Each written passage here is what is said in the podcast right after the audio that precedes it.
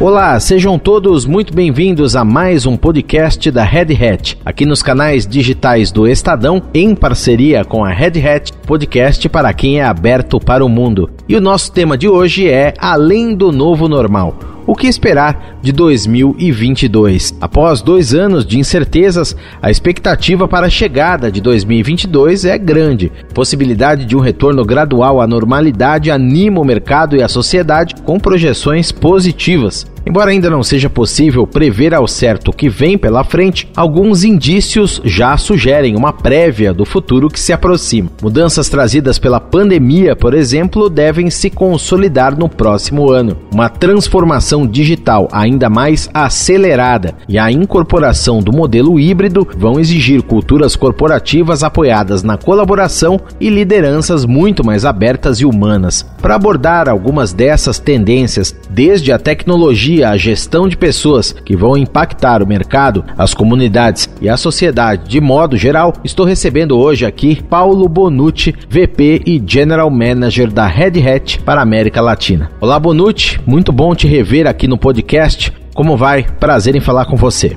Igualmente, Daniel, muito bem. Obrigado pela oportunidade. Olá a todos. E super legal estar aqui novamente com vocês. Esse, essa série de, de podcasts, essas conversas, papos é, entre o Estadão e a Red Hat estão muito legais. Obrigado pela oportunidade. Muito obrigado pela presença. Vamos lá, Bonucci. Projeções do IDC apontam que em 2022 cerca de 70% das organizações de todo o mundo terão acelerado o uso de tecnologias digitais. Quais serão as principais soluções que as empresas devem investir no próximo ano e quais são os desafios nessa essa jornada? Muito legal esse exercício de, de previsões, eh, Daniel. E, obviamente, DC tem uma base de dados muito boa, a pesquisa é muito boa. E, também aqui junta-se com o que nós eh, estamos vivendo aqui no dia a dia na Red Hat, muito ou totalmente eh, engajados e envolvidos aqui em projetos de transformação digital. Mas acho que de grandes temas eh, que nós vamos eh, continuar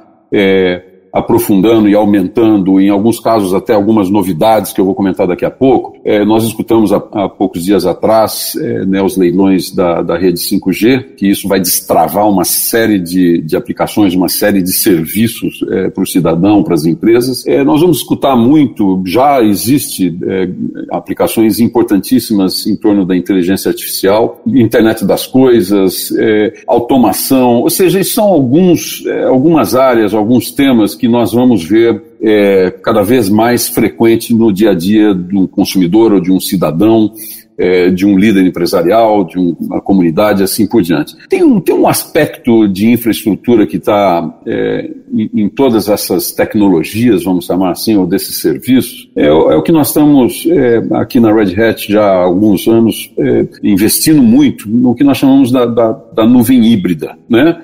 do ambiente multi-cloud. Ou seja, nada mais é do que a capacidade de você ter flexibilidade, ter liberdade é, e ter condições de mover os seus serviços, mover as aplicações é, entre, entre nuvens públicas ou, ou, ou utilizando a, a, própria nuvem privada, on-premise, né, de uma empresa, tudo no sentido de oferecer o melhor serviço, a melhor experiência é, para, é, para, para o cidadão ou para os clientes. Né. A, questão de, a questão de automação isso é interessante, né? Porque as, as modas, as tecnologias vêm, não modas, mas uh, o desenvolvimento da tecnologia e dos serviços acontece, mas uma coisa nunca sai da agenda é, de, de líderes, né? De líderes, novamente, líderes empresariais ou líderes é, é, governamentais e assim por diante, que é a eficiência.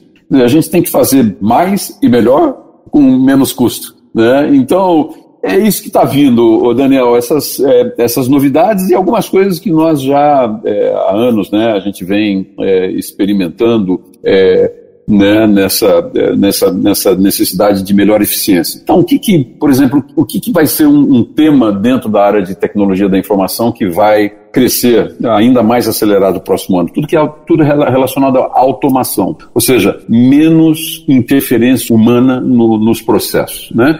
Então, automação de processos, automação de, de serviços, isso é uma tendência enorme que nós estamos vendo. E, e aqui tem dados de pesquisas, né? Como por exemplo esse de automação, é, 38% foi uma pesquisa que nós mesmos fizemos da Red Hat, 38% de, dos pesquisados é, estão com projetos é, firmes para a execução de automação para o próximo ano. Em linha com tudo isso que você está comentando, Bonucci, outro levantamento feito dessa vez pela própria Red Hat identificou que mais de metade dos líderes de TI enxerga o open source como importante ferramenta justamente para alavancar toda essa transformação digital. Na sua opinião, Bonucci, cada vez mais empresas vão aderir a essas soluções de código aberto? E como é que elas podem contribuir para o avanço sustentável dos negócios? É, dois temas super legais que eu, que eu, que eu sou muito, muito apaixonado. Né? Um que é essa questão do código aberto, e, e o código aberto é, ele traz é, muito a, aquilo que eu falei há pouco, né, da liberdade, da flexibilidade, do,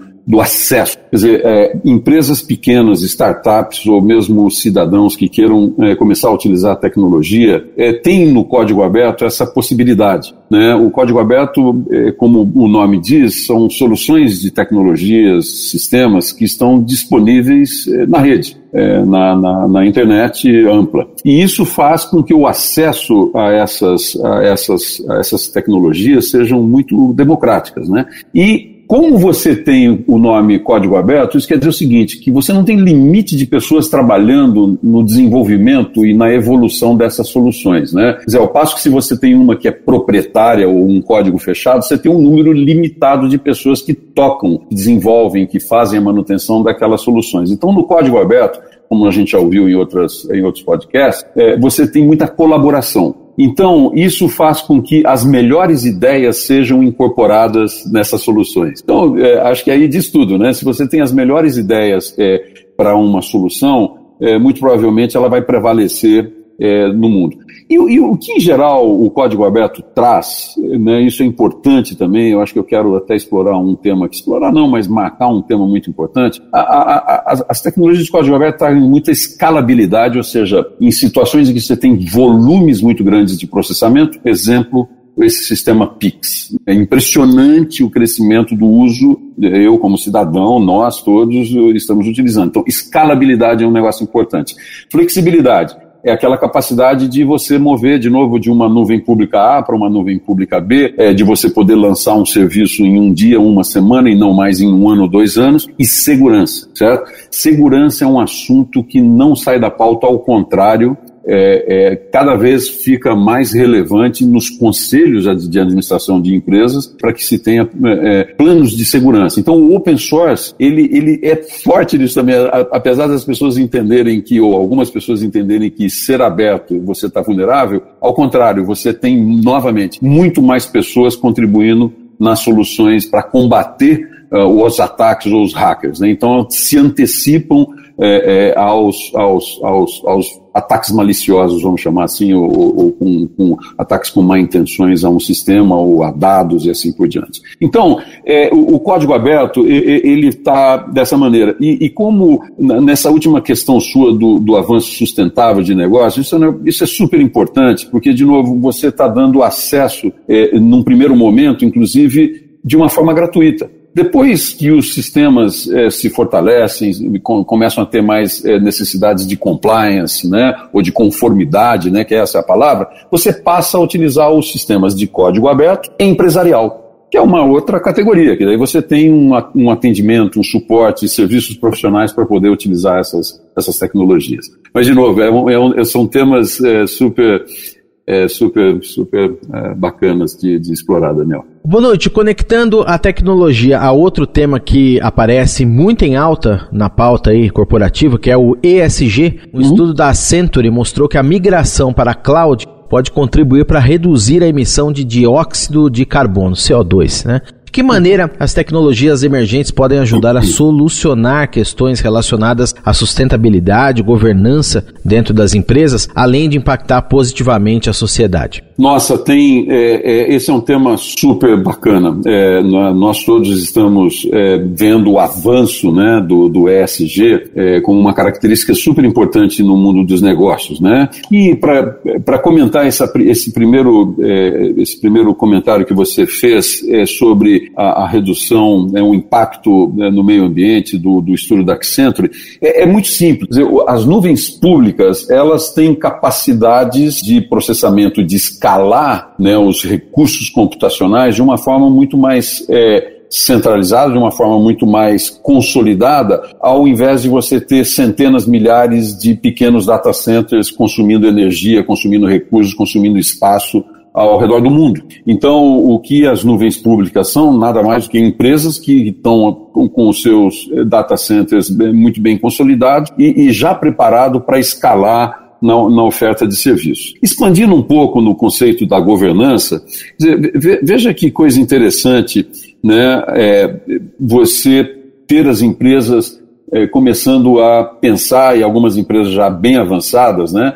de, de como os serviços, os produtos que essa empresa oferece e produz impacta o meio em que elas é, estão, né? Seja na própria vizinhança da própria empresa, mas obviamente a nível numa escala regional, numa escala global. Então a governança estabelece metas, estabelece objetivos e faz com que os gestores acompanhem se o caminho que está sendo feito por essa empresa é o, é o caminho desejado e o, é o caminho ideal né, para uma melhor qualidade do nosso meio ambiente, uma qualidade na sociedade que nós vivemos. Deixa eu dar exemplos claros aqui é, desse, de, dessa evolução e como a tecnologia pode ajudar. Imagine no, no, na, na, área de saúde. É, até na pandemia nós vimos isso, né? Em, em, em duas áreas, saúde e educação o que antes nós todos, nossos filhos, colegas, amigos, faziam de ir até um consultório, ir até uma escola, ir até uma instituição de ensino, passamos a fazer telemedicina, passamos a fazer ensino à distância. Então,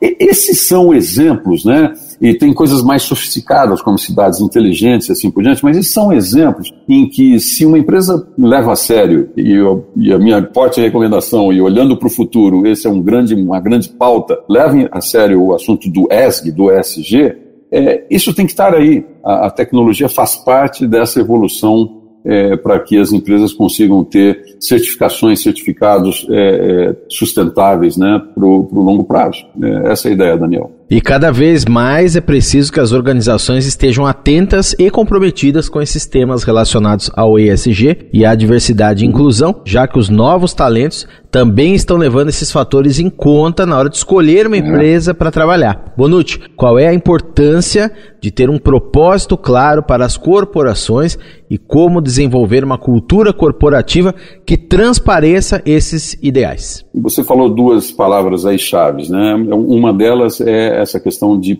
propósito, e a outra é talentos. Né? Nós aqui na Red Hat vivemos isso já há alguns anos. É, eu mesmo li alguns livros, já livros muito interessantes, depois eu posso passar algumas recomendações, é, que falam é, desse, dessa ideia de, de, de, tentar identificar para uma empresa o propósito, né? o porquê que nós fazemos o que nós fazemos, os serviços que nós desenvolvemos, os produtos que nós produzimos e assim por diante. O propósito Imagine o propósito como uma resposta ao porquê estamos aqui, por que fazemos isso, e é quase que pensar de uma forma sem fim, infinita. Ou seja, que você pode seguir produzindo, atendendo, é, tendo boas experiências com seus clientes, com seus consumidores e assim por diante. Então, o propósito é que faz isso. O propósito responde à pergunta do porquê. O que, que nós estamos procurando? Né? E não é o o quê que nós queremos fazer. O o que ele é limitado e é importante também. Ele, ele nos diz, né, o que é onde você vai chegar é, com aqueles passos que você está fazendo. Então, essa questão do propósito, é, ela, ela é, mais do que ser importante na cultura corporativa, ela de fato ajuda muito, é uma ferramenta enorme de motivação e inspiração para todos os funcionários. Nós utilizamos muito isso aqui na empresa. diga-se passagem, a empresa tem um propósito, mas cada indivíduo na empresa tem um propósito. Eu tenho o meu propósito. Então, é, é, como líder, como, como ser humano e assim por diante. E talentos, né? É, a segunda palavra que você falou.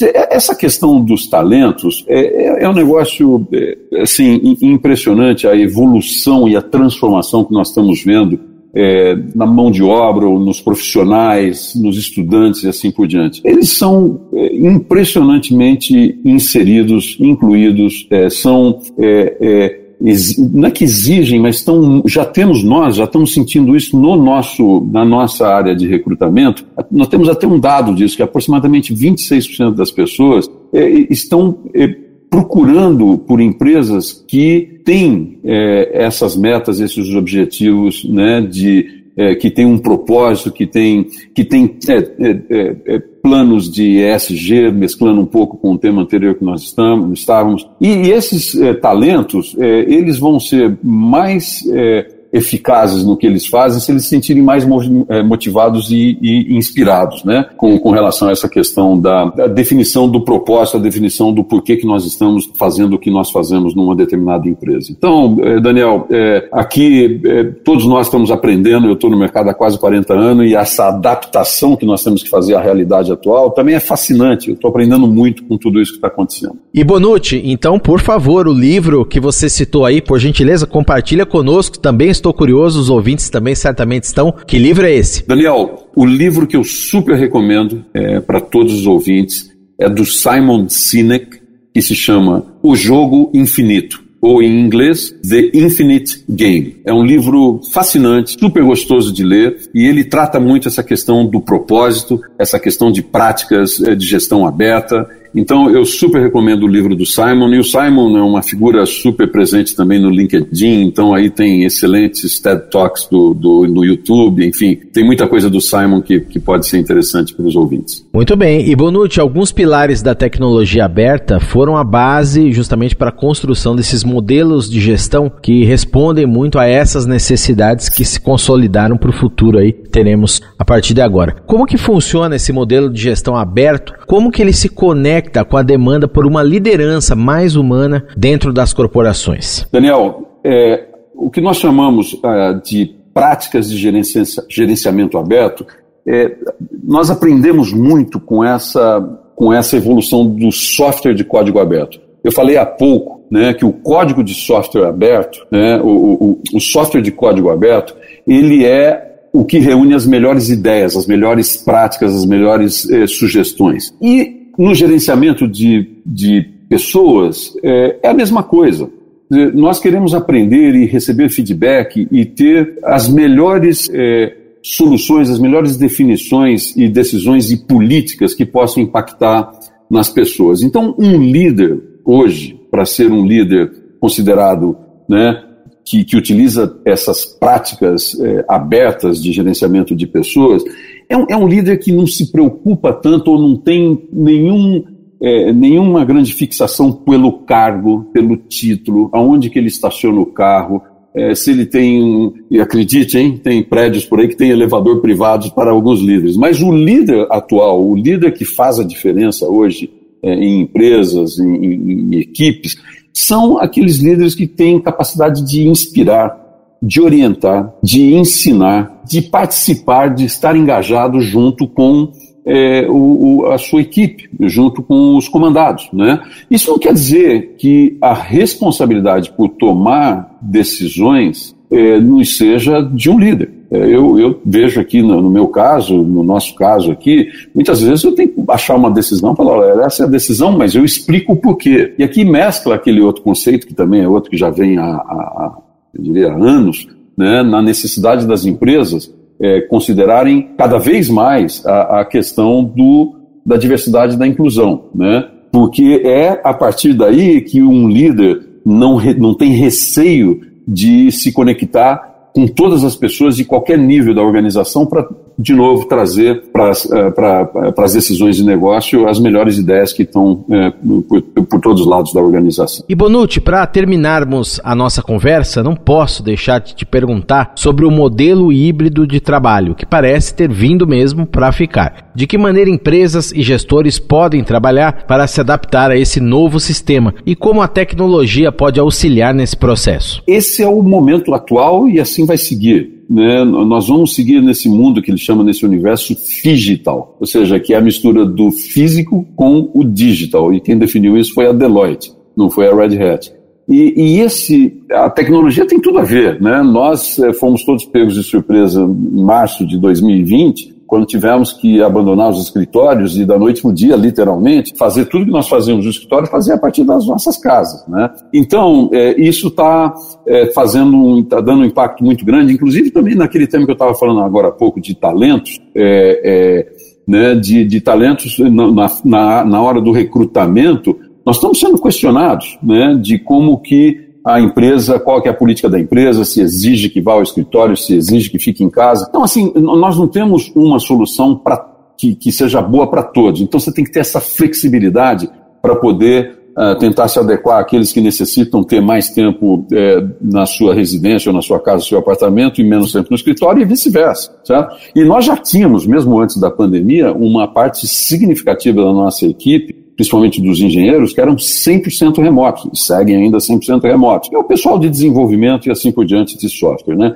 Então, é, é isso que nós vamos ver. É, né, é, e cada vez mais o, o, trabalho à distância e, obviamente, fazer tudo que, o que nós estamos fazendo, que iremos fazer, através de automatização de processos, sistemas, tecnologia, no final do dia, né, e sempre com, com muita segurança. É o, que, é o que, é o que nos espera e é o que vai acontecer. Muito bem, além do novo normal, o que esperar de 2022? Após dois anos de incertezas, uma expectativa para a chegada de um ano novo muito grande e com ela a possibilidade de como o Bonucci comentou muito bem aí, um retorno gradual à normalidade, animando o mercado e a sociedade. Eu conversei com o Paulo Bonucci, VP e General Manager da Red Hat para a América Latina, que eu agradeço mais uma vez a conversa, o papo, a atenção aqui com os nossos ouvintes. Grande abraço para você, Bonucci, e espero revê-lo em breve aqui no podcast. Até a próxima. Foi, novamente, foi super legal e a todos os ouvintes, é, nós temos um futuro muito legal, sabe? Tem uma série de desafios, a gente falou muito sobre tecnologia, sobre transformação, mas tem muito esse aspecto